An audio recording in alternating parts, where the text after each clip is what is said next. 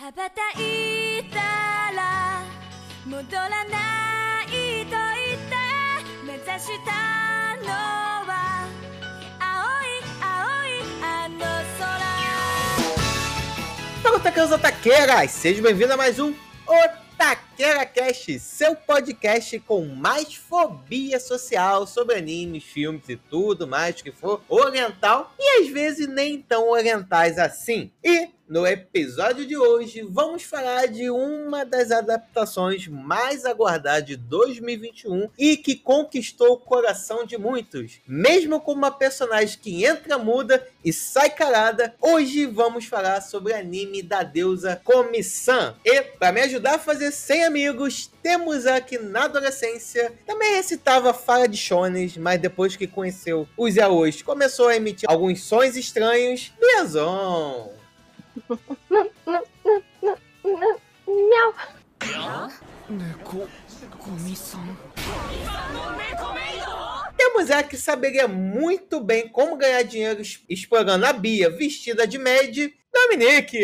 Oi, gente, tudo bem? Olha, como eu queria ter assistido um anime como esse na minha adolescência. Teria me ajudado muito. E, fechar o nosso grupo de antissociais, temos ela que tem o sonho de perder 100 amigos, Ayumi! Oi, oi, pessoal. Então, comunicação nunca foi um problema pra mim. É, você olha de mim, então, do, do Taqueira. Ah, que isso, nem tanto. Mas eu nunca. Eu sempre tinha meu grupinho fechado ali. Ninguém entrava, ninguém saía e era isso, sabe? Então você tinha uma seita, né? Não um grupo de amigos. É, você tinha uma no caso, né? Ninguém entrava, ninguém saía. É, mas é, geralmente era um povo. Era uma mistura de uma galera meio nerd, meio descolada, meio otaku, meio, sabe? Tipo, tinha de tudo ali. Meus amigos, meu grupo era só o- os nerds rejeitados e que sofreu bullying da turma. Eu sempre fui desse grupão. Ainda tinha, tinha um corredor que você parava, assim, claramente os lados da, da sala. E eu tava sempre no lado do- dos rejeitados e que sofreu bullying. Os alternativos era, era tudo do meu lado. Então, meus otakus e otakas, sem mais enrolação, pegue seu caderninho para se comunicar com os outros, comece a fazer seus 100 amigos a ouvir no episódio hoje, apertando play e vambora!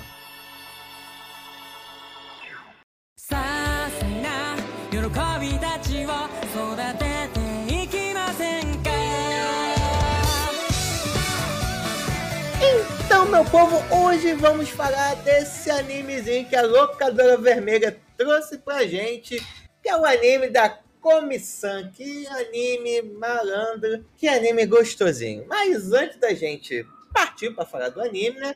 Quero saber de vocês, já que esse anime fala bastante sobre fobia social, né?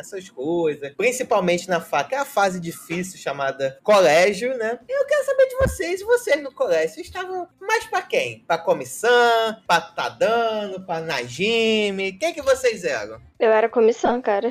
Eu sempre tive um pouco de ansiedade social. Até que depois, quando você vai, enfim, ficando mais velha, vai passando por mais coisas e outras mais situações e tal. Acho que as coisas vão dar uma melhorada, mas eu era bem tímida, assim, bem tímida. Eu tinha, sei lá, não gostava de ficar sozinha com uma pessoa, eu ficava pensando em assuntos pra disputar. Não, não quero silêncio constrangedor, então deixa eu pensar tópicos aqui pra seguir, pra, enfim, não dar problema. Não gostava de grupos grandes e etc. É, realmente tava bem mais pra comissão, com certeza. Lembrando que a comissão é excelente em tudo, a não ser comunicação, hein? É isso que eu falo, que você era a deusa da turma. É, eu, favorita. achei, eu acho que ela é Deus e não quer entregar a verdade. Definitivamente no colégio, com certeza não. Antes também não, né? Mas no colégio, Jesus. Não, nem, nem, nem Jesus na causa. Eu me identifiquei muito com o Tadano porque os meus amigos eram sempre diferentes, né? Da, da turma. Não foi nem dizer da escola, da turma. Que na, na minha turma, na escola, era sempre, a gente sempre focava muito em ficar com a nossa turma. E eu gostava muito de tentar entender, falar com eles, dar um apoio, né? Eu gosto disso, sempre gostei. E eu acho que eu era meio que essa pessoa. Também meio diferente, meio na minha ali com meus amigos, que não era um grupo popular nem nada disso. Não tinha nenhuma deusa Não, não tinha nenhuma deusa na minha, na minha, no meu grupo de, de amigos, mas eu, eu geralmente dava ali o suporte, assim, pro, pros meus amigos. Eu, e eu acho isso muito legal. Inclusive, ele é um protagonista muito incrível. Ninguém que vai admitir que era, sei lá, igual Yamai, né? Que é uma psicopata, ou aquela que era cachorrinha. Eu já isso? né? tive amiga meio psicopata. Oh, aí as histórias ficam verdade. Grupo, tinha- é, aí teve ali. Quem nunca? Pois é, mas não ser a psicopata. Ó, eu não acho que não, né? Vai, vai que, sei lá. Eu converso com os amigos do passado e eles têm essa visão e eu não sabia. Fala abaixo que o FBI tá nos ouvindo, hein? É. Eu me identifiquei muito com o Tadano também, porque eu lembrei muito da época que é- ele é um homem no meio de um monte de menina, né? E uma mais e uma trans, bi, não, bi- não sei, eu ainda vamos entrar em discussão sobre o que que a Najin é, mas enfim. É aí eu era a menininha que ficava no meio dos montes de menininho. Aí o que acontecia muito era que as meninas bonitas e tal queriam ser minhas amigas pra poder ficar perto dos meninos, sabe? E também acontecia ao contrário, os meninos mandavam chegar perto de algumas meninas pra ficar com elas. Isso aconteceu muito comigo, de eu tentar fazer essa, essa ponte, que é o que o Tadano faz, né? Arrumar amigos pra, pra comissão. Assim, não necessariamente pra ficar, né? Já tá todo mundo considerando a Deus, não que seja muito difícil. Mas é, é, eu me identifiquei muito com essa parte da comunicação, essa ponte que ele faz entre várias outras amizades pra ela. No caso, você era mais cupido. É, tipo, eu acabava assim, eu, eu conhecia todo mundo, eu conversava em direta. Se eu precisasse de alguma ajuda de alguém específico, aí eu já conversei com essa pessoa alguma vez na minha vida, sabe? Mas não que eu tinha muitos, eu conhecia muita gente, mas amigo, amigo mesmo. Acho que era aquele meu grupinho de cinco pessoas ali e fechou. Igual eu falei, era uma mistura de um pouco de antissocial, com nerd, com otaku e com o carinha do fundão. Mais ou menos isso que era meu grupo. Pô, então teu grupo era quê? Que tinha, que nem tem no anime, né? Tem um cara que faz cosplay de ninja do Naruto, tinha um que usava uma armadura. Não, e outra coisa que eu, eu me identifiquei com o Tadano, porque ele queria ter aquela pose descolado, né, e tal. E Oh. assim, eu lembro quando eu era mais nova, eu morava no Japão, e eu queria ser uma ninja. Eu olhava assim nos muros e falava, vou escalar aquele muro. É muito fácil pra mim, porque eu recebi treinamento. E ainda mais que eu vim, né, de uma cidade lá do Japão, que foi onde se criou o Taijutsu. E aí lá tem um castelo, que é meio onde é tem um monte de coisa de ninja. Lá tem um evento que eles pegam os descendentes dos ninja e eles se vestem e ficam no meio dos parques lá, né? Tipo, um evento mesmo. E eu falei, não, eu sou um ninja. Era o meu segredo. Eu sou um ninja e eu não vou contar pra ninguém. Até que eu já entrei no ensino médio, cresci e esqueci isso, né? Mas, nossa, eu me identifiquei muito com o Taru naquela hora. E os outros amigos também, que tem o ninja e tem a outra menina lá que fica falando que ela, você fala do olho do dragão. Eu falei, nossa senhora, meu Deus, me identifiquei. Nesse evento de ninja, você conseguia ver os ninjas? Sim, eles ficavam Péssimos ninjas! Mas era porque era pra mostrar mesmo. Aí eles ficavam fazendo umas poses lá de taijutsu, eles tinham shuriken, os negócios. Aí eles amarravam, sabe, deixar só um de fora. E era esses Aham. rolês tudo pra mostrar mesmo pra gente que era um evento, né? Cara, que foda, muito foda. É um pouquinho amálgama de geral, só que vamos pegar da parte dos losers da turma da comissão, é uma amálgama de todo mundo. cara. Porque assim, quando era mais novo, era, imagine só, um outro gordinho, que já é um alvo assim de bullying, né? E também tinha a língua presa, né? Então, cara, não que a, a parte da língua presa e também a parte do gordinho estou re- reconquistando, né? Tô vivendo meus tempos áureos de colégio, tenham passado, né? Mas naquela época era pior, né? Então, cara, essa parte da infância era meio, era meio complicado pra mim. Tava mais pra personalidade da comissão, então. Então, na verdade, eu tava mais pra personagem dessa que a Yumi falou, cara, que era meio de anime. Ou pelo menos na minha cabeça, eu sempre pensava, não, que eu tinha um poder especial, alguma paradinha assim, né? Só que eu não, não tinha outros amigos pra poder ser daquela maneira, né? Então eu tive que deixar esse lado mais, mais escondidinho. verdade que você não arrumou um amigo pra correr a, a, a corrida Naruto aquela vez que teve um evento em cada estado. Não, não. Então, eu sou antes disso acontecer, antes de Naruto ficar popular, não. Infelizmente. Mas hoje em dia eu faria, correr Naruto. Ah, você também nunca foi nos eventos de anime. Vestiu cosplay e foi nos eventos. Então, fazer cosplay é uma das coisinhas que tá na minha lista de coisas a fazer antes de morrer. Que eu quero junto. muito. Já tenho até um personagem. Qual o personagem? Ele já apareceu. Ele aparece no filme do Demon Slayer que nós fizemos, que é o A Casa, o Lua Superior 4. Só que aí, pra eu conseguir fazer isso, primeiro eu tenho que entrar no projeto do Capitão América, né? Que tá complicado, né? Tem os personagens que você faz, mesmo não tendo o corpo do personagem, é tipo realidade alternativa, sabe? Aham. Aí você cor- incorpora a realidade alternativa do personagem. do A Caça precisa ter um físico maneiro, né? Senão vai ficar meio, meio tosquinho. Mas enfim, é uma coisa mais, um pouquinho mais pra frente, né? Primeiro tem que voltar a ter evento de anime com pessoas, né? Mas eu vou te falar que teve uma pequena época da minha vida, é que é a época que eu. É que nem no filme Em Busca da Felicidade, que eu chamo de felicidade, essa pequena parte da minha vida. Uhum. Que eu fui o popular, cara. Eu fui o Najime da parada. Olha só, Júlio. Porque assim, nessa fase, quando eu era gordinho e zoado, eu tava longe de ser outra coisa além de ser o gordinho zoado. Porém, eu acabei saindo rapidamente do colégio, eu troquei de colégio, não me adaptei, só que nesse período foi o momento que eu dei uma espichadinha e emagrecidinha. Aí foi o momento da minha transformação, né? Que eu digievoluí. Foi o momento que o Pokémon deu uma evoluída aqui, né? Aí quando eu voltei para essa escola antiga, já não era mais a galera que eu comecei estudando, né? Foi o momento que eu fiz meu nome, né? Aí eu virei o cara, popular entre aspas, né? Eu fiquei mais sociável. Antes, se antes eu era o burinado, eu passei a ser o, o burinador. Que isso, Aí foi meio errado, né? Mas eu comecei a praticar os bullying marotos. Né? Quando a educação não é libertadora, o sonho do oprimido é virar opressor. Exato. Mudar de escola é como dar um reset, né? E, Oh. esse, e esse foi o problema da minha vida, porque Eu nunca mudei.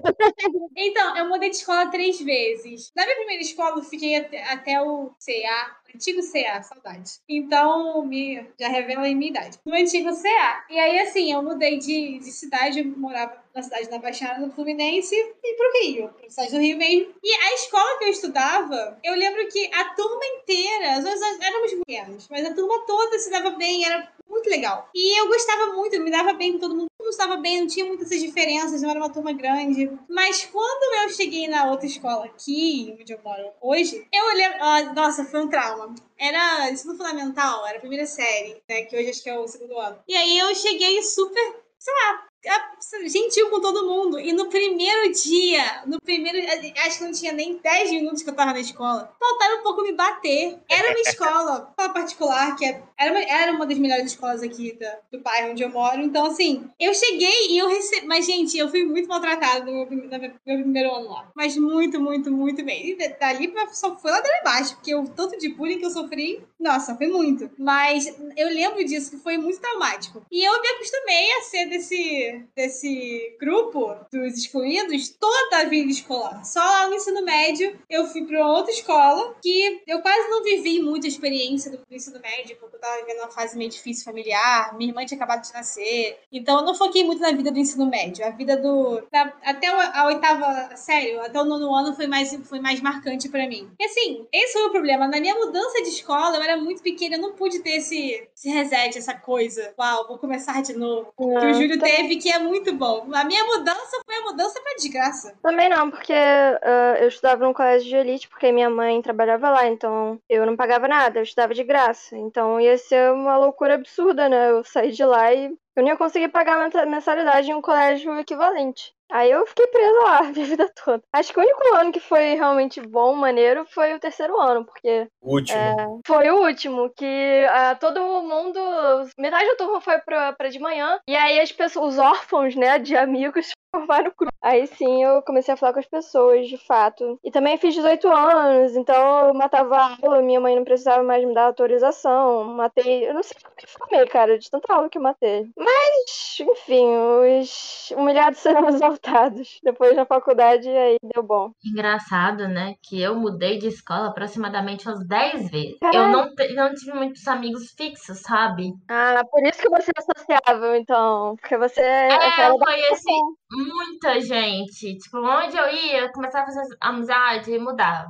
Aí eu mudava assim, tipo, eu ia pro Japão, ia pra escola, voltava, pro Brasil, ficava em uma escola, depois ia pro Japão de novo, sabe? Aí ficava essa coisa, ainda mais que no meio desse, dessa troca de escola, eu subi um ano, sabe?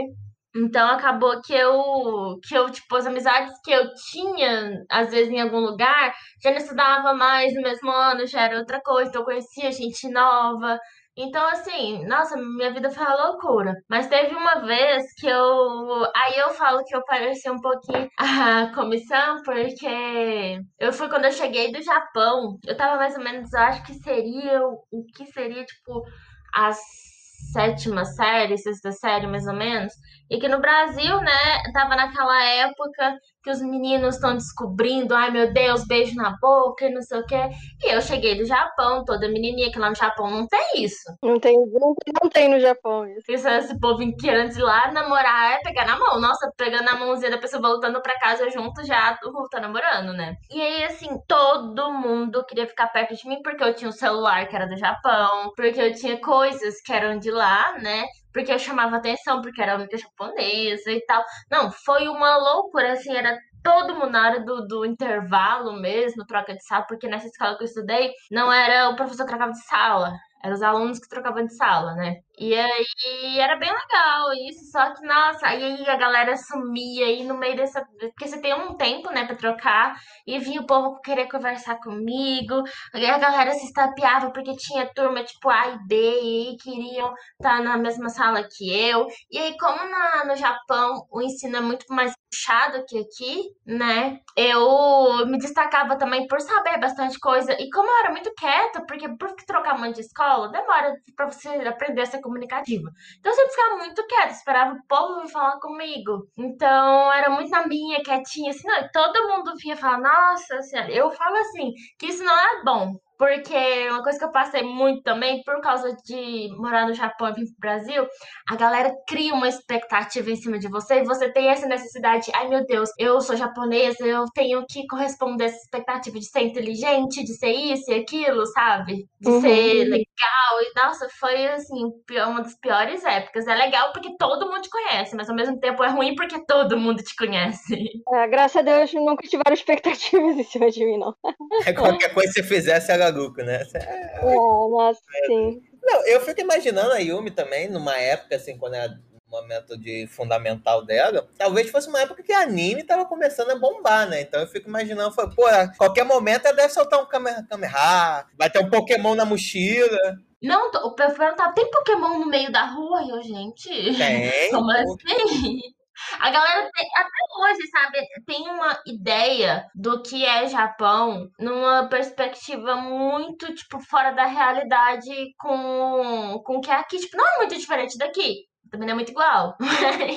É, é quase igual. Só- Você tem alguns eventos com ninjas, assim, mas tirando isso, é tudo igual. No meio da rua o povo, é, tipo, luta Pokémon. Aí eu, sim, porque realmente lá a galera, tipo, tinha o- os portáteis, né? E a gente tinha um negocinho de encaixar, que encaixava em cima do portátil, porque não tinha muita internet pra todo mundo, né? E aí a gente encaixava e conectava com o outro Game Boy, e aí a gente lutava entre si, sabe? Tinha isso. Então os meninos, crianças na rua saíam às vezes no bairro pra jogar, e tinha essas coisas. Então eu acreditava que o povo tava falando isso, isso pra mim era muito normal. E, mas eles não, eles imaginavam que a gente pegava uma Pokébola, jogava no chão, saía É um Pokémon e eles começavam a brigar. Aí depois que eu fui entender que eles que eles estavam perguntando isso. Eu, não, gente, calma.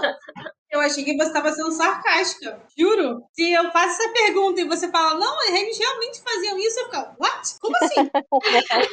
Nossa tecnologia do Japão realmente está muito avançada. Tem até Pokémon. Imagina que o pessoal pensa, pô, se eu chutar um rato lá no Japão, eu vou tomar um choque, que é o Pikachu, pô, não pode. Eu imagino os, os amiguinhos da época chegando em casa, mãe, pai, é verdade. No Japão eles jogam Pokémon de verdade, Pokémon existe. Para com isso, meninos. De onde você tá tirando essas histórias? As crianças loucas, caraca, muito bom. E aí, Mudinho, tu não fala nada? Vamos partir aqui pra falar do comissão. Então, Domi, você que faz um tempinho que já não grava com a gente, E fala pra gente sobre o que, que é esse anime da Komi-san. Ela é perfeita em tudo, ela é muito bonita, ela é inteligente, ela é adorada por todos os alunos da escola, ela tem tudo pra ser a, a deusa da escola, como todo mundo chama, mas ela tem fobia social, ela tem dificuldade em se comunicar, ela não consegue falar com as pessoas, o que é um contraste para o que se espera dela, que seja a pessoa mais popular, que seja a pessoa mais influente da escola. Ela conhece o Tadano, Hito Hito, que é, assim, eu julgo ele como um protagonista muito amável, um garoto muito, muito legal e aprende a se comunicar com ela de uma forma que seja confortável para ela. E o objetivo dela é fazer 100 amigos e é vencer essa dificuldade da fobia social e conquistar os amigos que ela tanto quer. Logo, logo vê-se que era uma adolescente, porque, cara, não tem como você ser adulto e ser impossível. Temporalmente impossível. Se bem que Najime tem 3 mil e poucos, não sei quantos. Isso porque a Najime é nova. Em tempos de rede social, que você tem não sei quantos milhões de pessoas ali, o que são amigos? Vamos começar com a definição de amigos, não é mesmo? O que seriam amigos? É, pelos amigos de, de faculdade eu tive vários também, mas, pô, os que permaneceram de fato tá diminuindo com o tempo. Que é totalmente natural, né, cara? Pô, mal dá tempo pra viver, hum, ainda mais interagir com muita gente. Eu nunca fiz parte do grupo popular, então é para mim inconcebível essa história de ter 100 amigos na escola. Não, tá doido, eu nem quero ser amigo. Cara, a comissão, ele teve aqui com a gente ano passado, né? No nosso episódio de Primeiras Impressões, se não me engano, o último de 2021, né? E foi um anime que quando eu vi, eu falei, caraca, meu, o primeiro episódio ele me pegou, assim, de uma maneira tão foda que naquele episódio foi o melhor anime das primeiras impressões que gravamos, foi o Comissão. Eu achei tão bonito, tão coisa, cara. E aí depois assistindo, né, foi, cara, eu achei uma nova categoria de animes que eu quero ampliar, que são aqueles animes que te abraçam. Eu sou uma pessoa do shonen, eu admito. Eu gosto de ver lutinha, gosto de ver porrada, poder da amizade, poder tirado da bunda. Eu gosto disso. Eu gosto desse papo de coach dentro de anime shonen. Eu gosto. O Shonen traz esperança, né? Eu acho que ele abraça um pouquinho às vezes também, que dá essa dá esse, esse quentinho, faz a gente querer, faz a gente querer ser ninja, cara. Pô, muito bom. Exato. Mas, cara, quando eu vi a comissão, foi, cara, que anime gostoso de assistir, cara. Eu, assim, gostei muito, muito de ter assistido. E com vocês, como é que foi a experiência de ver a comissão? Quando eu vi a primeira vez, eu, eu tinha. Eu lembro que eu tinha gostado bastante. Não, eu não tive essa epifania de primor técnico que você falou, não. Assim, eu, eu achei bonito. A comissão, eu acho, eu acho o traço dela meio esquisito, assim. Ela séria. Mas, enfim, agora o Júlio vai querer implicar comigo. Mas eu lembro que eu tinha gostado bastante, até porque ansiedade social, hoje é pouco, bem menos. Mas já fez muito parte da minha vida, né? Então tem dilemas que ela tinha que me lembram, assim, minha fase da adolescência, etc e tal. A premissa também é uma premissa interessante de anime. Porque, cara, gravando, fazendo podcast sobre anime, são poucas as histórias que a gente já não viu alguma versão parecida, né? E esse não, esse é um anime slice of life mas pé no chão, que traz conflitos da, da vida real, né? Eu acho que. Eu acho legal conhecer histórias diferentes, e, então foi interessante assistir por esse lado. É, cara, eu gostei, assim. Realmente eu acho que foi um anime leve, legal de, de assistir. Mas eu tenho algumas críticas para ele, mas primeiro eu vou ouvir as primeiras impressões da, da Yumi. Ai, meu Deus. É, agora eu tenho que fazer o papel de chato. Você tá gostando de tudo, porra? Eu confesso que não seria um anime que, tipo, ai, vou ver. Vou botar na minha lista, não. Se eles tivessem me falado, não hum, passaria batido muito fácil. De nada, Ayumi, de nada. Mas quando eu comecei a ver, a primeira coisa que eu sempre observo muito no, no anime é o desenho dele. É o que me faz decidir, tipo, nos primeiros cinco minutos se eu vou continuar ou não. Por isso que eu desisti de One Piece, por exemplo. Mas ele é muito bem desenhado e ele tem uma forma de. A forma cômica dele, né? É diferente. E aí você consegue, a expressão, você consegue entender o que igual a, a comissão, por mais que ela não não fale quase nada, é, você consegue entender o que ela quer passar. Além de ter o, o Tadano lá falando, né, traduzindo ela. Mas nesses detalhes, sabe? Na aflição, aí tem os personagens que às vezes ficam confusos, sabe? Eu acho bem bacana uns detalhezinhos que eles colocam. Me lembra muito também o, o acho que é o Demon Slayer, que tem as palavrinhas no fundo, quando eles estão gritando, quando Uhum. ela tá tremendo e faz os barulhinhos, e eles colocam não só em forma de som, mas também as escritas no próprio, porque isso é muito típico de mangá, né? Porque no mangá você não consegue ouvir. Mas eles trazem isso pro, pro anime, então assim, achei fenomenal a forma que ele foi construído. E eu, nossa, no começo eu ria tanto, mas tanto que eu tinha que voltar. Porque tem muita coisa pra ler, pra prestar atenção, né? E eu tive que voltar pra mim pra entender de tanto que eu tava rindo no começo, porque fazia muito tempo que eu não via algo assim. E é uma pegada completamente diferente, porque você pega um personagem principal que não fala nada, não demonstra muita coisa, e que simplesmente acontece uma reviravolta na vida dela que ela não tá nem sabendo, não sabe nem como chegou desse jeito. Então, é, é muito legal, me prendeu bastante. Obrigado aí, homem. Alguém, alguém pra concordar comigo. Nem vem. E agora você passou pro outro time. Agora, desde o episódio passado, você concordando com o Everton, já tá. Esse ano já tá começando estranho. Você que ficou mal acostumado de eu só concordando com você. E você, Domi, como é que foi a sua experiência com a comissão? Dos primeiros minutos, eu fiquei. Nossa, eu fiquei muito, muito emotiva. Eu fiquei meio assim, coisa mais fofa. Eu realmente me senti abraçada. Mais do que tudo, o que eu gostei mais é da história do enredo. Porque eu conheço pessoas que tiveram fobia social. Eu tive uma aluna que me marcou muito uma vez, a Aniele. Ela tinha fobia, social extrema, muito extrema. E a gente só ficou sabendo disso alguns dias depois, porque ela teve ficou muito nervosa para pedir um copo de água na recepção. E eu sentei pra conversar com ela, era muito difícil para ela falar com pessoas que ela não conhecia. E ela se abria muito comigo, né? Ela conversava muito comigo, coisas da escola. E às vezes eu tinha que ficar vários minutos depois da aula com ela, porque ela queria conversar, ela não conseguia conversar com as pessoas. E quando eu comecei a ver a personagem principal, que é essa deusa, que é essa pessoa que todo mundo tem uma expectativa com ela, ela deveria ser, ela deveria ser a pessoa mais popular. Ela, vamos colocar entre aspas aqui, tem tudo para ser a pessoa mais popular e querida e mais bem-sucedida da escola. E ela não consegue falar qualquer coisa com qualquer pessoa. E eu achei isso assim, eu achei muito bonito isso, essa. essa eles retratarem isso. Eu gostei muito do, do fato da escola ter pessoas muito diferentes e essas pessoas vão aprendendo a conviver juntas. Ah, pegar um hospício, né? Porque a E- colégio dela é um Realmente. hospício, né? Nossa, cara, Sim, sim. Tirando, tirando a psicopata que me irrita. Vamos falar sobre ela depois, eu acho. Mas, mas assim, todos eles. Tá bem, todos eles são doidos. E a grande verdade é que ninguém é 100% certinho, ninguém é 100%.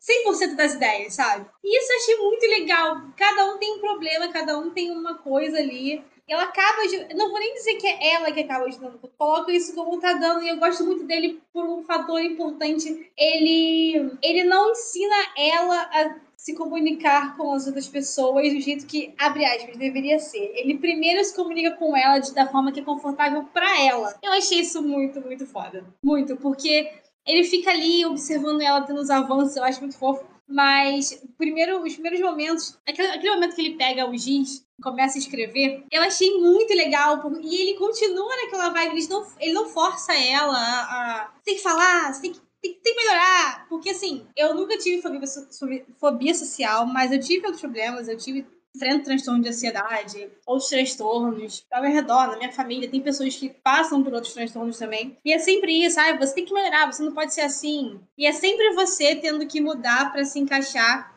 no que deveria ser o seu comportamento com todo mundo. É muito difícil você ter alguém que ceda e se comunique com você da forma que é confortável para você, a pessoa que está passando por um problema ou que está enfrentando uma situação como essa, isso é muito difícil. Geralmente você tá sempre sendo. tá sempre sendo exigido, exigido de você que você cuide o tempo todo. Então, o que eu achei muito legal também é que, por mais que todo mundo seja meio doido, eles estão dando um jeito ali de se comunicarem uns com os outros, de. de sabe, de estarem inseridos no mundo um do outro, apesar dessas, dessas diferenças tão doidas que eles têm. E isso me cativou muito. Eu não me lembro de ter assistido uma coisa assim tão simples, na minha opinião, simples, porque é uma coisa que acontece todos os dias com milhões de pessoas. Então, assim, original, tão leve a forma como eles estão retratando ali, sabe? Eu gostei muito, muito, muito mais do que eu achei que gostaria quando eu olhei a sinopse e tal. falei, tá, vamos ver o que, isso vai dar. Eu, eu achei realmente muito legal. Eu gostei mesmo. Assim, não tem nada pra mim muito. Uau, pá, sabe? Tem uma coisa que eu gosto muito no, no anime é em relação a Komi, que é os sentimentos dela são sempre transmitidos meio que por uma aura, sabe? As cores, a, a, você consegue sentir as sensações dela. Acho que a Yumi falou isso. Você consegue sentir as sensações dela, pelas cores, pelo que está sendo passado. E às vezes a pessoa que passa por isso, essa, essa, expressão, para quem entende que a pessoa está passando por isso, essa expressão é muito clara. Parece que realmente a, a pessoa consegue se expressar com o silêncio dela. Enfim, eu achei isso bem legal. Eu fiquei surpresa. E aí, Mudinho, tu não fala nada?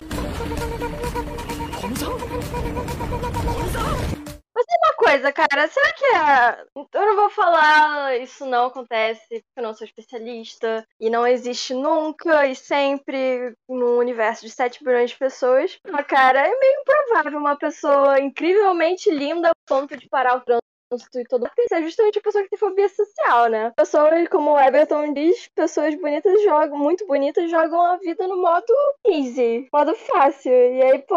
Começou legal. Que... Eu entendo, não, não, eu entendo esse questionamento dela. Eu acho que é meio isso. Ela não deveria ser assim, sabe? Não é esperado que ela seja dessa forma. Ela tem, entre aspas, tudo. Ela é bonita, super inteligente, ela isso também tudo. Eu, eu achei, na verdade, legal esse contraste. Mas assim, ela veio de uma construção. Porque desde pequena ela era assim. Na família Uhum. dela, ela tem uma pessoa que é assim. E aí, é, quando a criança é uma criança, você não sabe que ela vai ser linda, perfeita e maravilhosa. Aí ela teve essa fobia. Mas o tanto é diferente, essa é a coisa. Tipo, alguns estudos já mostrando que pessoas, crianças muito bonitas, recebem tratamento diferente das outras pessoas. Mas, é, eu entendo. Pode até ser, mas no caso dela, igual eu tô falando, tipo, é muito bonita, pode ser que ela recebeu tratamento, mas ela não tinha, porque pode ser que a pessoa já tenha esse negócio de ser tímida, ela consiga conversar com as pessoas, vai desenvolvendo muito mais, como se ela tinha um exemplo em casa, e que ok, o pai dela parece que vive super bem com isso,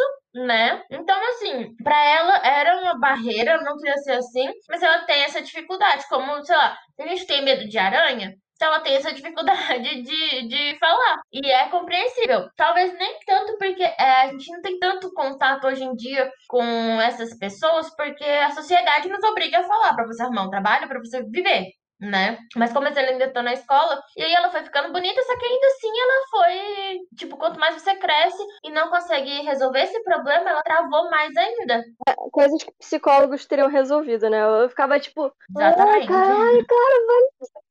Bom, enfim, é, é mais complicado, né? Eu- Não, e ainda junto o fato de como você, ela não fazia nada, tipo, nem celular ela tinha, né? Ela não fazia nada. O que, que você faz quando você não tem amigos, né? Com quem conversar? Você vai estudar, igual ela fez, fazia aula de piano, fazia natação, fazia, ah, tem, não tô fazendo nada, não tem nada pra fazer, ah, mas tem exercício, dever de casa, ah, vou fazer, sabe? Então, provavelmente ela foi desenvolvendo muito, foi ficando muito boa em tudo, por causa que ela não tinha nada pra fazer a não ser isso. Então, ela se aperfeiçoava naquilo que era dis- disposto pra ela. Então, eu acredito, né, que além de bonita, ela se tornou perfeita em tudo que ela faz por causa de não ter amigos, sabe? Não ter passado o tempo fazendo outra coisa a não ser aquilo. Seus amigos, eles estão te atrapalhando, hein? Acho que você tem que dispensar seus amigos, hein? Olha, pra mim a parte mais irreal é alguém comprar um celular no Japão e conseguir encontrar celular de flip. Pra mim é, é a coisa mais irreal que apareceu. Obrigada. Cara, todos eles fazem, tem celular de flip. Pior que tem. Naquelas lojas de usado, antigo, antiguidades, tem. Uma coisa, eu tava comentando com um amigo meu esses dias. No Japão, tem muito a cultura do usados. Os Estados Unidos não, né? Fala que a galera, sei lá, joga PS5 no lixo. Televisão, fogão, tudo em ótimo estado. No Japão, eles têm mania de dar para usados. Por quê? No Japão, tipo, fogão, televisão, eles cuidam muito bem, né? Ou quase não usam. E aí, é, quando eles querem trocar para tecnologia melhor, eles vendem para usado, que compra num valor até legal. E aí eles reconstroem. Tipo assim, se você tem, sei lá, alguma coisa que usa em casa, sabe, um air fryer que usa, desgasta, né? Eles vão lá, lavam, pintam, deixam bonitinha e revendem ela. Por mais que não vai vender, você não vai comprar igual nova. Mas também não vai comprar aqueles usados, sabe aquele que a galera põe tudo na garagem e fala, tamo vendendo? Também não é toda cagada, sabe? Mas é bonitinha, pintadinha, tudo. E eles também não vendem nada que não esteja funcionando 100%. Então você junta tudo isso e lá tem muito essa cultura, sabe? De você repassar essa, essas coisas. Mas celular é diferente, né? Porque Não, porque pode ter. Pode ter que é, a galera tinha celular lá. Porque eu tava lá na época que tinha muito celular de flip. E aí a galera guardou e hoje, tipo, você tem igual quando você tem, sei lá, um Nintendo, sabe? 64. Tem gente que coleciona celular, que tem evolução e tal. E pode acontecer de vender. Mas sacanagem da mãe, o primeiro telefone da filha ser um de flip, né? Podia ser um de telinha, sei lá, um iPhone primeira geração, assim, das primeiras gerações, né? Podia ter dado, né? Mas, mas tranquilo. Sobre esse ponto que a Bia falou, eu acredito o seguinte, de fato, eu acho que o que é interessante na comissão é essa quebra da expectativa. Normalmente, em animes, assim, escolares, né? A personagem é mais estudiosa, mais bonita, ela é exatamente o oposto do que a comissão é. Ou ela vai ser uma pessoa meia fria, ou vai ser uma pessoa totalmente popular no colégio, né? E aqui eu, eu gosto do anime, que ele quebra, ele, ele perverte um pouco essa visão do que a gente está acostumado, né? Como que uma pessoa que, assim, teoricamente, teria todas as condições de ser a mais popular, na verdade ela é, mas ela não é por causa do seu tato social, mas é apenas por causa da sua aparência, né? E também eu também vejo pelo ponto que a gente ainda não sabe o porquê ela ser assim. Não sabemos que foi uma coisa desde a infância, melhor, isso acontece desde a infância, mas não sabemos se aconteceu algum fato que a traumatizou, né? A gente ainda não viu esse lado da comissão. E eu acho interessante da comissão que, como que ela é uma personagem que ela tem tudo, mas ao mesmo tempo ela quer uma coisa que eu acho que é quase mais básico para todo ser humano. Todo ser humano, ele quer se relacionar com as pessoas, né? E ela tem um desejo genuíno de se relacionar, né? E você vê que o, o primeiro contato, a primeira pessoa que conseguiu quebrar essa barreira da apenas da aparência, né? Porque ela é simplesmente endeusada, né? Pela aparência dela. Cara, eu acho que eu vou discordar um pouquinho de você, porque eu acho que não foi nenhum trauma que aconteceu, não. Eu acho que o anime dá a entender que, na verdade, é família, porque o pai e o irmão dela são assim, né? E aí, uma outra questão, acho que o que mais incomodou no anime foi essa família dela. Porque, cara, pessoas que têm fobia social, que nem a Dominique falou, dessa aluna dela, que, enfim, evitava todo mundo, tinha vergonha extrema de perguntar qualquer coisa, mas com a Dominique ela falava. Geralmente, quando as pessoas elas têm fobia social, não é com todo mundo, é com pessoas novas, que, ela não, que elas não têm intimidade, etc. Mas, pô, a, a comissão, ela era assim com os próprios pais. Sabe, eu achei isso difícil de acreditar. Porque a garota era, era uma selvagem, então. Ela era uma criança feral. Eu não conseguia se comunicar a ponto, né? Isso eu achei meio difícil de acreditar, até. Especialmente porque, cara, coitada dessa mãe, porque ela fala com as partes o dia todo, né? Porque o pai dela não fala com ela, a filha não fala com ela. Ninguém fala com ela.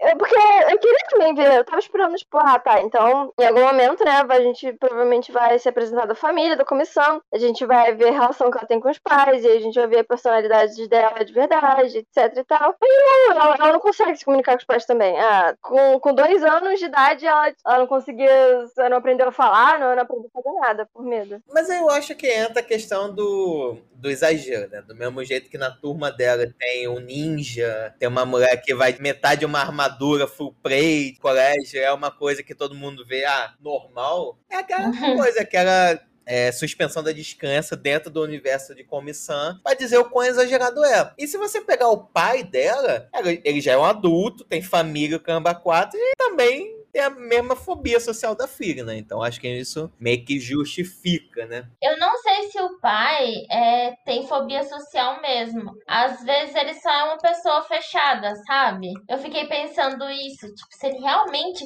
Talvez ela seja assim, porque ela viu o pai ser uma pessoa muito fechada. A gente já viu em alguns outros animes que, tipo, ai, ser muito. Eu preciso passar essa pose de ser de ser duro, sabe? Grosso. Assim, mais ou menos. Eu imaginei algo assim, pelo menos. Mas eu acho que mas ela não ficaria nervosa, né, com as outras pessoas. Ela realmente fica nervosa a ponto de tremer, né? É, mas aí eu acho que é exagero mesmo, como, o Júnior falou. Sei lá, é a licença poética do anime, né? Mas, mas não queria ver a personalidade dela de verdade, né? Porque a gente não consegue só com uns. Não dá pra você, sabe, ver como é que ela é. Ah, parece ela é muito legalzinha e de boa, só isso. tipo, ela só quer. Ela nunca teve experiência decente nenhuma e quer ter experiências. É isso que eu vi dela. Pois é, eu queria ver como é que ela era de verdade. E aí com os pais eu achei que a gente fosse ver, mas. O que a gente vê é ela, de certa maneira. Ela só não consegue esperar. Eu acho que ela é uma pessoa, assim, que ela é impressionada com as histórias, que como ela não viveu muita experiência do tipo, sei lá, tá no, depo- antes da aula começar a fazer uma brincadeirinha, jogar dedadão, ela nunca teve essa experiência, né? Então ela é animada com as coisas, né? Quando aparece aquela personagem que tem um tapa-olho, né? Parece um personagem de anime, ela fica impressionada, ela acredita na história. Como assim sangue de dragão? Você tem sangue de dragão? Como assim, né? Ela acredita nas paradas, né? Mas ao mesmo tempo, algo que eu acho interessante aqui é que mesmo ela não se comunicando assim verbalmente, né, utilizando o caderno, ela consegue impor as suas vontades de de certa maneira, consegue expressar suas opiniões. Não, ela só consegue expressar porque a galera da escola inteira endeusa ela e tudo que ela fala é uma verdade. Não, mas por exemplo, aquele episódio que o Tadano ele é sequestrado, né? Eu acho Eu que é ia única falar sobre isso. Uhum. que é pela personagem que eu acho que talvez a gente entre no consenso que é a personagem mais chatinha e a mais odiosazinha de todo o anime, Sim. né? Ela expõe essa opinião do tipo, não, não é porque você quer ser minha amiga que eu vou ser a sua amiga. Eu escolho os meus amigos, né? Então mostra que ela também se preocupa com o Tadano, que no final do episódio ela queria deixar de ser amiga do Tadano por, sei lá, um risco, né? Tanta galera maluca naquele colégio, né? Um sequestrou ele pra matar a pouco custo, né? Gente, isso é inaceitável, meu Deus. Agora eu perguntar o que, que você gosta, de montanha ou rio? Montanha, ah, tá. Tem uma montanha aqui lá. atrás. Vou te enterrar lá depois. Eu achava divertidas as colocações desse personagem. Assim. Tipo, sim, ela é a mais maluca, né? Mas eu acho que dava uma certa graça. Então tá bom, né? Nesse momento que ela fala, não, eu escolho meus próprios amigos, nós temos duas situações que contrastam, que é o seguinte. Essa questão da sequestrar o Tadano é tipo, é que eles são adolescentes, sabe? A menina tá sequestrando ele, tudo bem que né, a gente sabe que a humanidade é um problema, a gente tem vários casos de pessoas, infelizmente, problemáticas nas escolas. Mas assim, cara, ela sequestrou ele, colocou no armário e, ah, é, ah, o que, que você gosta? Praia, montanha, vou te enterrar ali e tal. Meio assim, meio pesado, vamos dizer. E aí, quando você tem as meninas, o pessoal chegando lá na casa dela, a Comi, Nadim e tal, e eles estão conversando, ah, não abre o armário não, esse barulho deve ser o vizinho. E aquela coisa de que, ah, eu sequestrei ele porque ele não combina com você, ele não, não serve pra ser seu amigo. Isso aí é muito infantil, é coisa de criança. E ela virar e falar, não, eu escolho os meus amigos. Também é uma coisa que talvez seja aquela discussão de criança, sabe? Não, não escolho os meus amigos por mim, eu escolho os meus amigos. Eu acho que é um pouco do que a Yumi falou so- sobre o fato dela estar vivenciando experiências que ela nunca viveu antes. Uhum. Nesse processo, coisas que podem parecer meio sem sentido, como esse tipo de coisa, fazem sentido no, no universo dela, porque ela realmente, ela nunca teve esse ela nunca teve, esteve em uma situação em que ela precisou confrontar alguém para impor a opinião dela, porque ela não fala, então ela não, provavelmente no passado ela nunca impôs nada. Mas mesmo assim, como ela tá nesse processo, eu acho que dá pra gente perceber que quem ela é, sabe? Ela parece ser uma pessoa que, sabe, ela é gentil, que ela é interessada no bem-estar de todo mundo, até porque ela ela tem muito medo do que as pessoas vão pensar dela, mas dá pra perceber uma certa vontade própria dela. Por mais odiosa que a psicopata seja, eu gostei muito desse episódio. É um episódio bem bom, né? E, e falando, você falou em, assim, primeiras experiências, não sei vocês, mas eu nunca tive experiência de ir no quarto de alguém e achar alguém sequestrado no armário, né? Acho que aí é uma coisa nova pra todo mundo, né? Naquela situação. né? Pois é. Mas é o que eu falei, assim, essa questão de, ah, vamos aqui no nosso clubinho de amigos. Vem, vem sentar pra lanchar com a gente no recreio. Não, você não pode sentar com fulano, você não pode sentar com ciclano. Bem meninas malvadas também. Ah, não pode fazer isso. Não, eu escolho. Isso, essa situação é uma coisa que a gente, quando tá aprendendo a viver em sociedade, geralmente na escola, a gente tem esses conflitos. Em comparação com o fato de uma pessoa sequestrada no armário, isso é muito mais extremo e adulto, vou dizer assim. Então eu acho que deu um contraste, assim. O que eu gosto desse episódio em particular é pelo seguinte: em pouquíssimas situações a comissão de fato se expressou. Em todas as outras eram sempre as pessoas interpretando o que a comissão fez com um gemidinho, ou quando ela ficou em silêncio. Um exemplo disso é, sei lá, o professor pede para ela ler um trecho do livro, ela simplesmente se levanta, fica com aquela cara sem boca, só olhos, e o professor do nada, não, Você está certa, começando. A leitura não deve ser dita em voz alta, deveria ser apreciada, e todo mundo, nossa, que maravilhosa, minha, minha deusa, que não sei o quê, né? E nesse momento, é, não, é ela se expressando de verdade, ela falando o que ela queria dizer, né? Então eu acho interessante ver esses momentos quando você, é, a comissão consegue se expressar. E, cara, pra mim a cerejinha do bolo desse episódio é a Najimica, que todo mundo tá dando, comissão saindo, e tá a Najime no canto.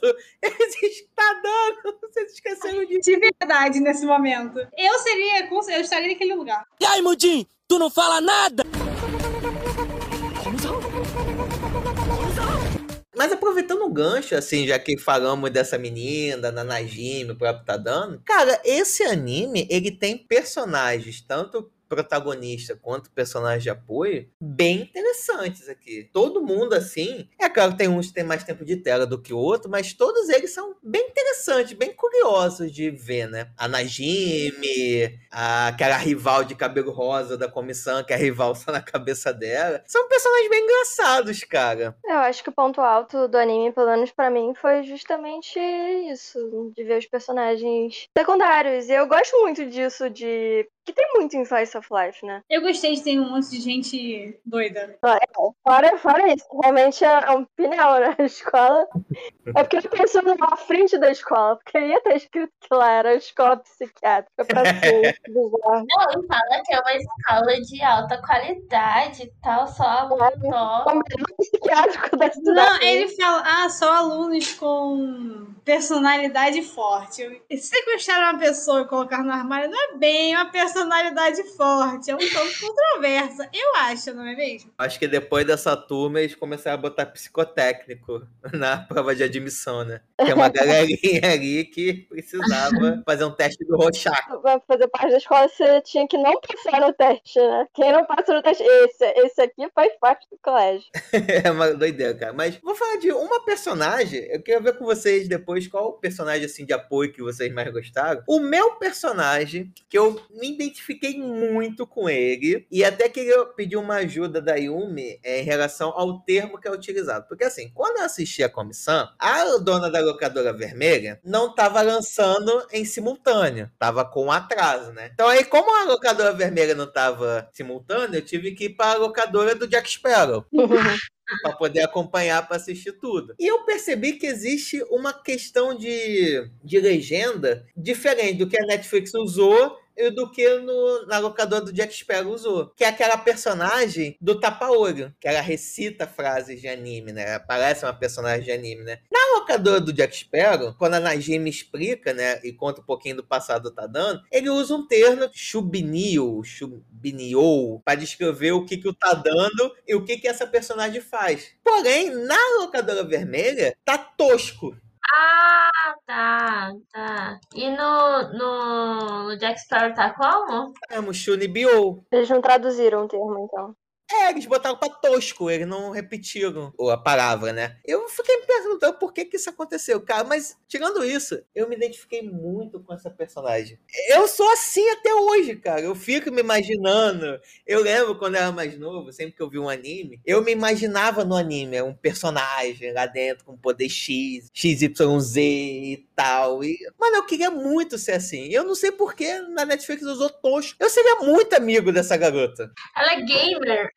Ela é tudo, né? RPG, enfim. Board game, ela é das nossas. A Netflix, eles não gostam de usar termos estrangeiros, né? Eles tentam, pelo menos o que eu percebo das legendas, eles tentam manter o máximo possível. Então, eles tentam adaptar ao máximo ao, ao local. Mas, assim, é, eu não sei porque a Netflix fez isso, tipo, realmente, eu também não sei outras, outra palavra que eles poderiam ter colocado, mas só pra entrar numa polêmica aqui, uma coisa que eu não gostei que a Netflix fez foi usar gênero neutro.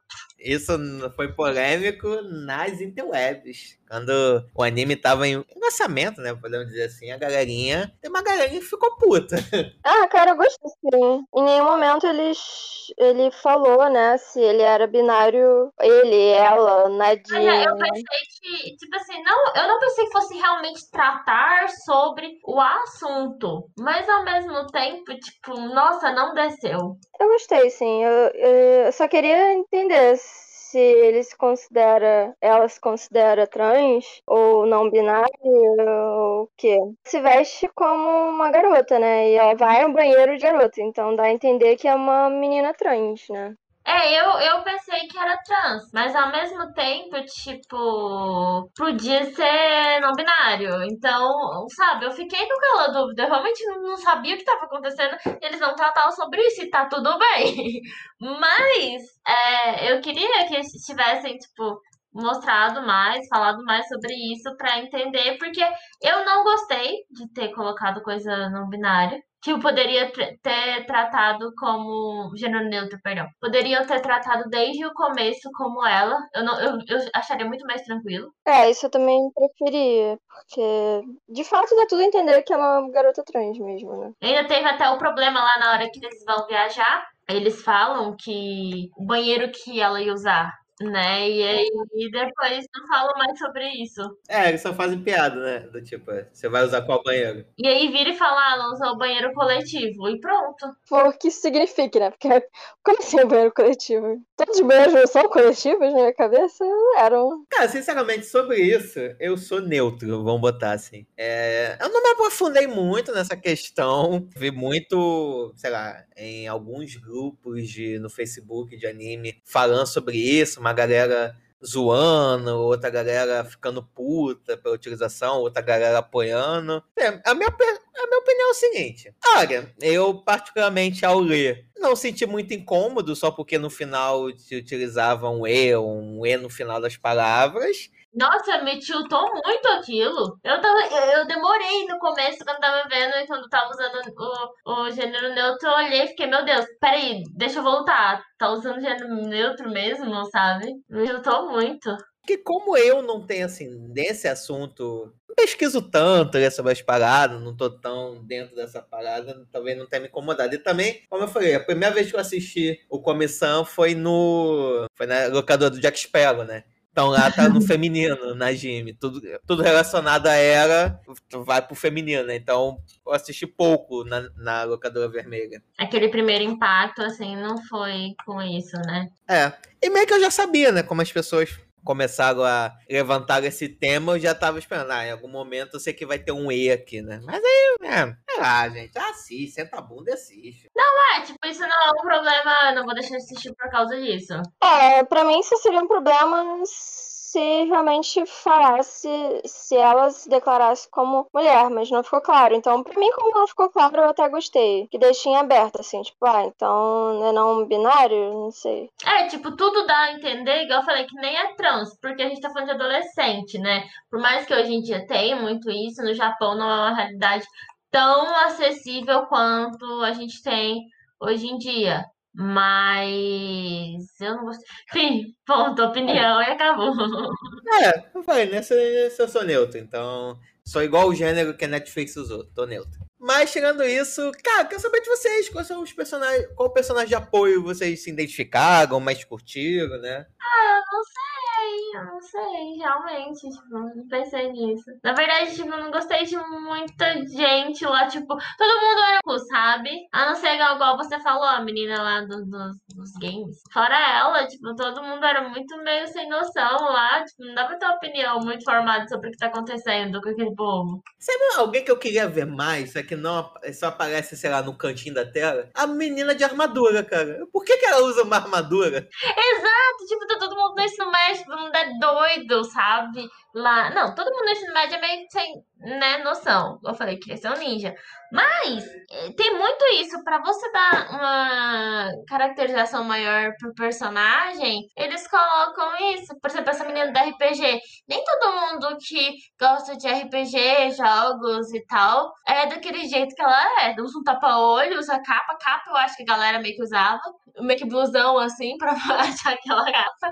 Mas, assim, é tudo muito caracterizado, tá? Muito exagerado, assim, de cada personagem. Agora, essa menina do, do, da armadura não faz sentido, igual você falou, realmente não faz sentido, porque não dá mais contexto sobre ela. Todos os personagens secundários, eles são muito bem trabalhados em cada missão lá, né, que ela tem. É, eles são bem trabalhados, um pouquinho da sua personalidade em cada missão, mas ao mesmo tempo, é, alguns personagens ficam totalmente de fora. Tipo esse ninja, por exemplo, ele tá lá sempre. Em todo missão ele tá lá. Mas não, eu, por exemplo, não lembro o nome dele. É, nem sei se é citado. Cara, eu acho que o meu principal, e aí vocês vão que é ficar meio putos, mas é ah, aquela doida, doida mesmo. Eu acho, que, eu acho que ela, sim, eu acho que ela não é uma boa pessoa, mas é porque ela era o alívio cômico da, das cenas. E aí, por ela ser o alívio cômico, eu gostava mais dela. Tipo, da presença dela, etc. Mas é, acho que sim. Cara, no meu, como eu falei, cara, pra mim é personagem que, assim, é o que talvez eu gostaria de ter sido mais na minha adolescência, é essa personagem otaku. Assim, tanto de jeito dela, a forma como ela chega na comissão para tentar ser amiga dela, eu acho muito maneiro. E, e também tem alguns momentos na série que eu acho muito profundo, né? É bem interessante de ver, do tipo, nesse mesmo episódio que a gente é apresentado essa guria, é a gente vê a Najime dar aquela explicação que na tradução da Locador Vermelha ficou tosco, né? Faz essa parada, dá uma zoada, mas depois a gente vê que, na verdade, isso é, é uma proteção que ela tem, né? Provavelmente era uma garota que talvez tenha sofrido, também tem amigos pelo jeito dela, né? De gostar dessas coisas,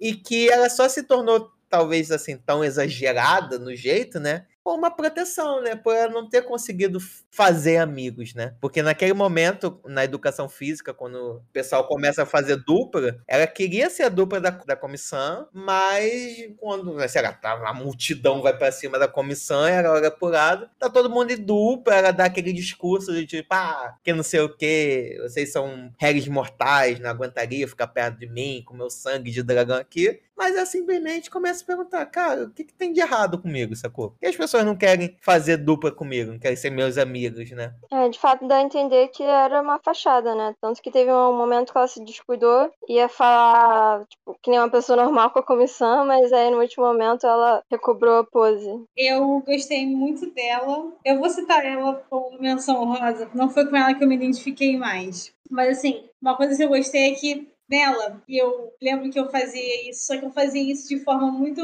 dentro da minha cabeça. Não de forma, assim, sabe? Caracterizada. Mas ela usa imaginação como uma fuga para a realidade dela. Então, uhum. ela, essa, essa parte que ela fala assim: ah, eles não aguentariam estar perto de mim. Ela tá fugindo da realidade e dando um propósito com a imaginação dela. Só que ela externa isso, ela vive isso no mundo externo. Eu acho muito legal. De verdade. Mas eu fazia muito isso na minha cabeça, sabe? Eu criava as coisas, as histórias na minha cabeça, então eu. Mas assim, eu não fazia isso de forma externa, sabe? Não externava para as pessoas que isso acontecia. É, graças a Deus, então, senão realmente você ia ficar que nem ela sem amigo. É, é, justamente. Já fazia parte do, dos excluídos, né? É, ah, então você podia ter feito logo, ok. Mas um, é, eu gosto muito. Eu esqueci o nome dela, gente, me confundi. Aquela da biblioteca. A que é gordinha. A peituda, na verdade.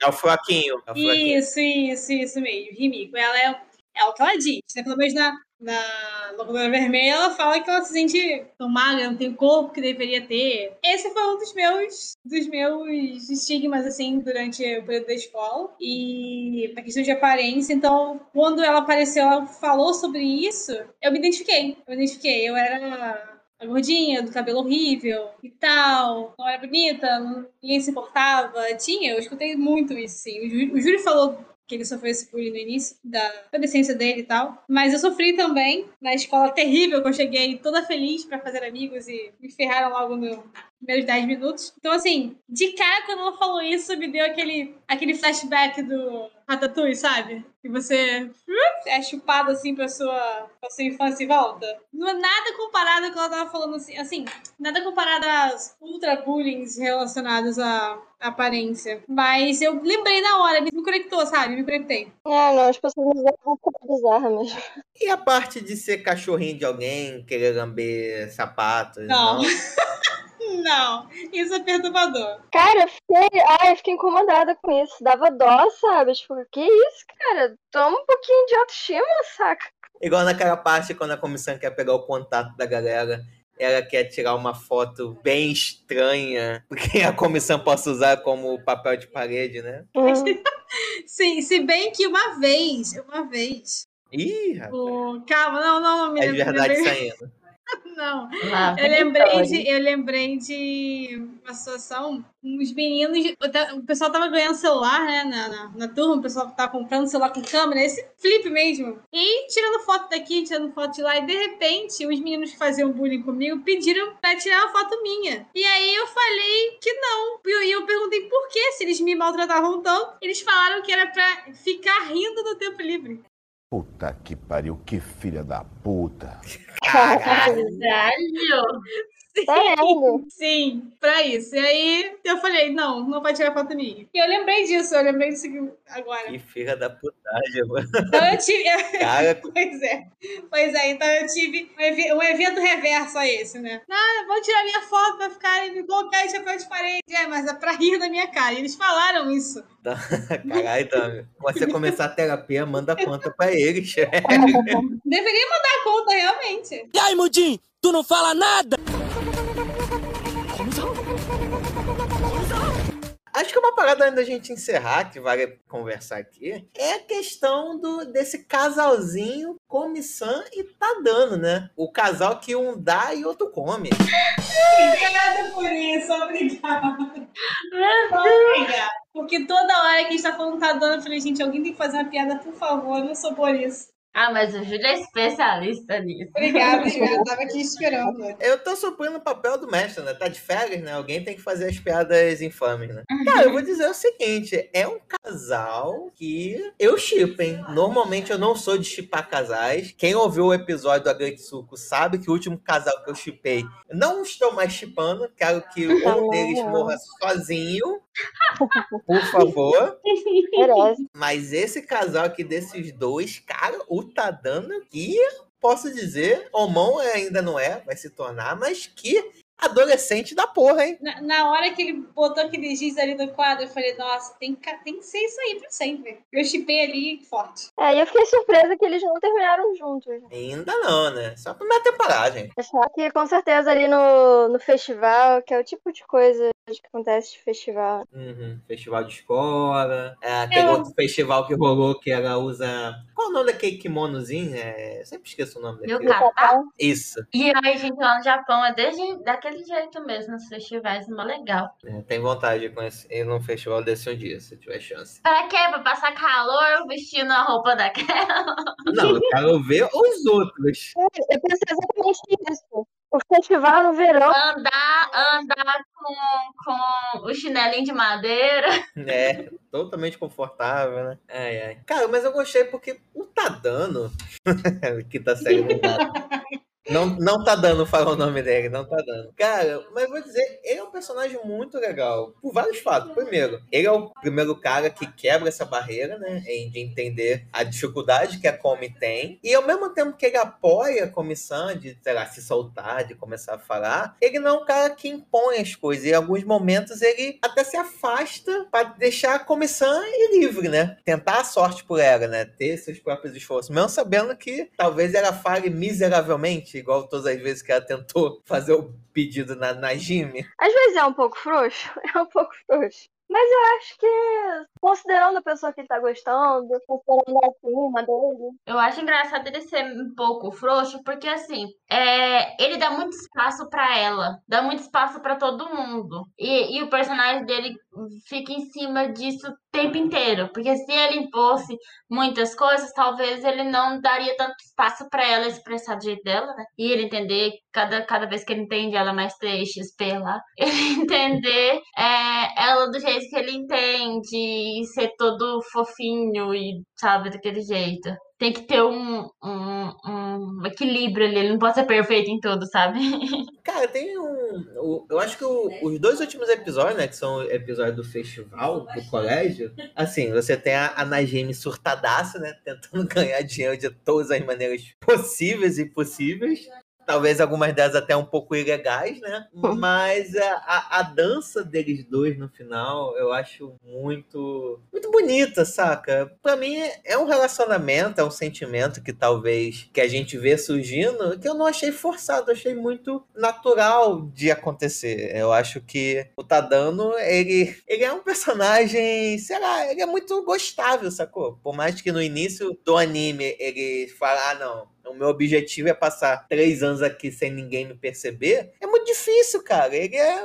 É um, cara, ele é um ótimo amigo pra se ter. Eu acho ele. É, isso sei mesmo. Ele é o melhor amigo pra você ter ao lado. Ele respeita você, respeita o seu tempo, o seu ritmo. Ele, ele, ele é um fofo. E eu não acho que ele é um fofo clichê de anime, sabe? O fofo. Não, ele. Ah, sei lá, é apaixonante, assim. No começo, eu nem chipava tanto, porque eu pensei, pode se criar uma amizade, sabe? Tipo, amizade mesmo, das pessoas se ajudarem, não só por causa de um interesse romântico. E que, ok, no decorrer de toda essa, porque passa mais de um ano, né? Eles, eles juntos, mais de anos deles juntos, e aí eles eles criarem um vínculo romântico disso, mas que a princípio não é porque ele gosta dela que ele vai ajudar ela. É porque realmente ele se importa, criou uma amizade, um vínculo e ele quer ajudar ela, porque sei lá, às vezes no começo, quando ele era mais novo, ele não tinha tantos amigos, né? Então ele se identificou e tal. São vários aspectos, assim, pelo menos que eu vejo, que eu no começo eu não queria chipar. Nossa, os dois são um casal perfeito. Tipo, não são. Aí depois, no decorrer do tempo que ele vai entendendo como ela funciona e ela vai confiando, porque ela, querendo ou não, ela confiava nele, né? A Najim, sempre que acontecia alguma coisa, ela falava, ah, mas tá dando, vai, então você vai, né? Então, ela foi criando esse vínculo de confiança, os dois. Aí eu comecei, olha, ok, talvez dá pra chipar, mas eu ainda quero ver como se fosse algo de amizade mesmo. Mas eu esqueci da Nadine, pô. Ela é minha preferida, assim. Às vezes eu fico meio coisa, tipo, ah, será que um casa, ah, um personagem, né, não pode simplesmente ser amigos, né? Eles necessariamente têm que desenvolver alguma coisa amorosa no fim, né? E aqui foi assim, eu senti naturalidade, sacou? Nesse sentimento. E também, pô, eu tô apoiando o Tadano, que, cara, ele é um puta representante do tipo, o cara normal conseguir namorar a mais bonita da turma. Foi, pô, isso dá esperança pros nerds. É uma puta mensagem a ser passada, gente. Ai, ai, cara. Ah, cara, mas o que tem de mulher bonita com cara sem graça, eu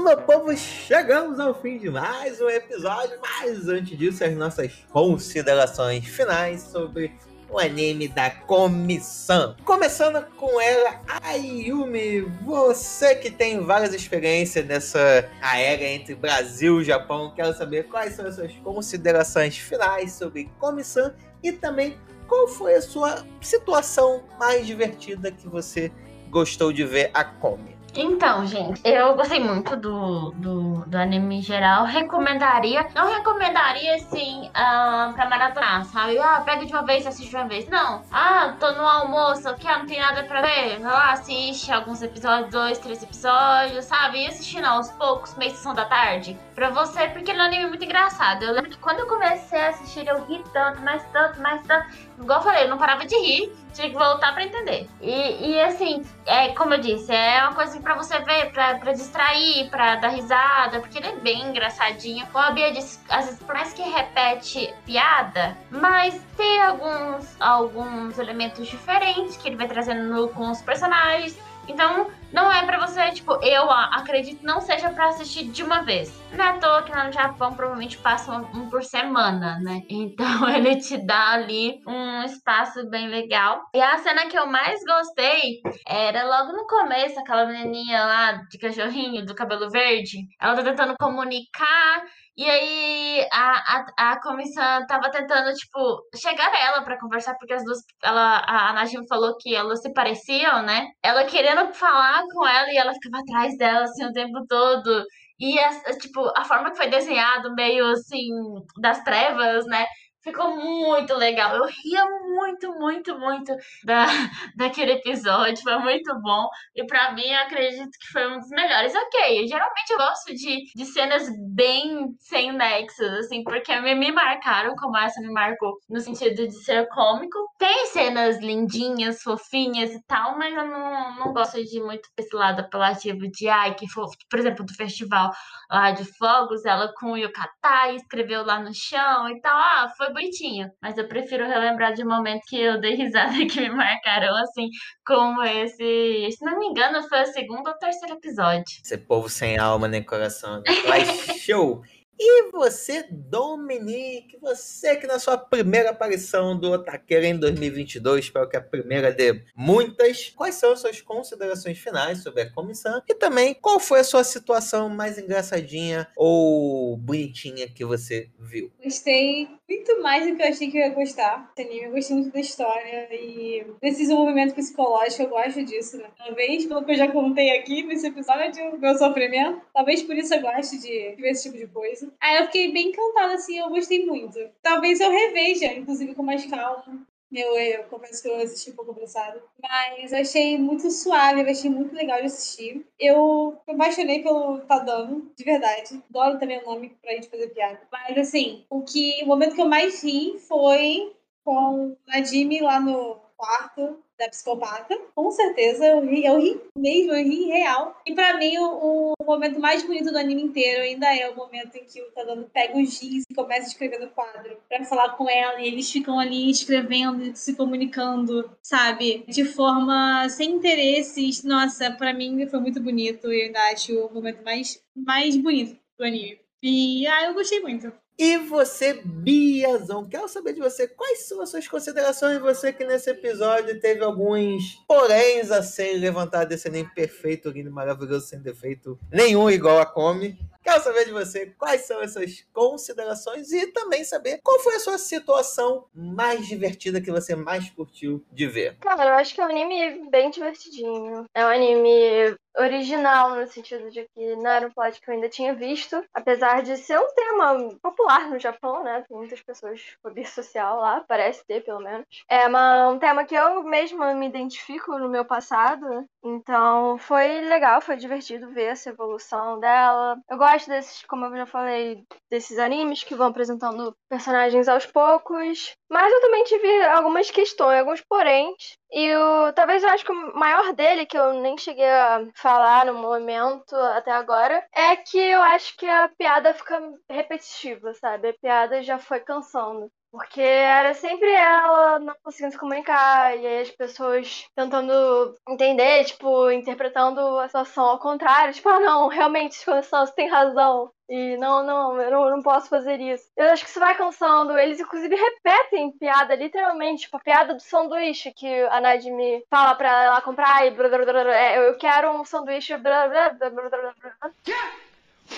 Eles usam piada mesmo, é duas vezes a mesma coisa, saca? Eu acho que esse clima foi me dando uma cansada. Mas pro final, eu já tava vendo um anime com o celular na mão e tal. Já tava me dispersando um pouquinho. Então, eu acho que, pra mim, ele ficou um pouco cansativo em determinados momentos, sabe? Eu acho que eu tava esperando um pouquinho mais. Uma evolução. Uma evolução pelo menos mais rápida. Não tô falando que não teve. Teve até, mas eu já tava esperando ela conseguir conversar minimamente, né? Interagir, porque senão cada personagem que entrava eram os mesmos conflitos, era a mesma questão, era a mesma adoração pela comissão e, sei lá, pra mim realmente teve um problema de ritmo. Não, não, não foi um anime que eu achei perfeito, não. Mas foi um anime que eu gostei de qualquer forma, gostei de ver. Acho que de situação. Eu sou muito ruim de pensar em coisas na hora. Mas tem, tem um humor divertido, assim, ao longo dele inteiro. E é isso, cara. Eu acho que vale a pena ser assistido, sim.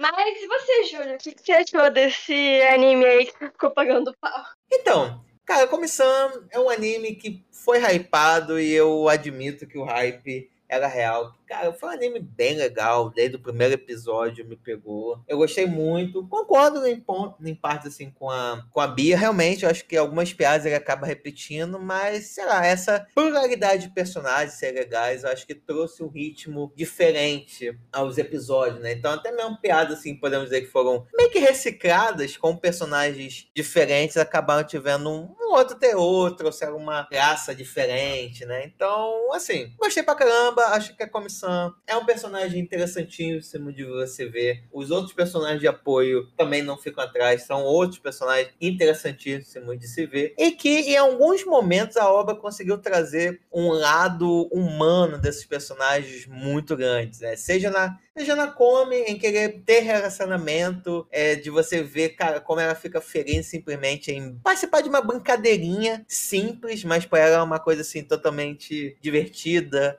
aquela personagem otaku que na verdade também queria ter é, amigos, né, que se relacionar com as pessoas. Então, mano, para mim comissão é um anime bem legal. É como eu falei, ele é gostoso de assistir. Eu me senti abraçado por eles episódios, né? E concordo também que ele não é um anime tanto assim de maratonar. Eu gosto da ideia que a Yumi deu, de você assistir um episódio assim com calma, você aproveitar bem o episódio, porque ele brinca muito com questão de quebra de quarto parede, de fazer referência a outros animes através do traço, né? Então, tem muitos detalhezinhos que às vezes numa se você maratonar 12 episódios direto, você pode deixar passar uma coisa ou outra, né? E para mim, a situação que eu mais gostei, sendo diferente um pouco da galera, vou mais pro lado fofinho do que do lado humor, é a cena que tem no primeiro episódio, que é da Come e do Tadano escrevendo no quadro que, mano, é aquele momento que eu falei, tá, vou assistir isso até o fim. Me pegou fácil, facilmente no primeiro episódio. Tanto pela beleza técnica, quanto que, assim, finalmente a comissão conversando com alguém, né? Botando tudo para fora o que ela acumulou em tantos anos, né? Então, cara, comissão linda, maravilhosa e tá dando, não vacila que essa garota é uma deusa. 誇らしげに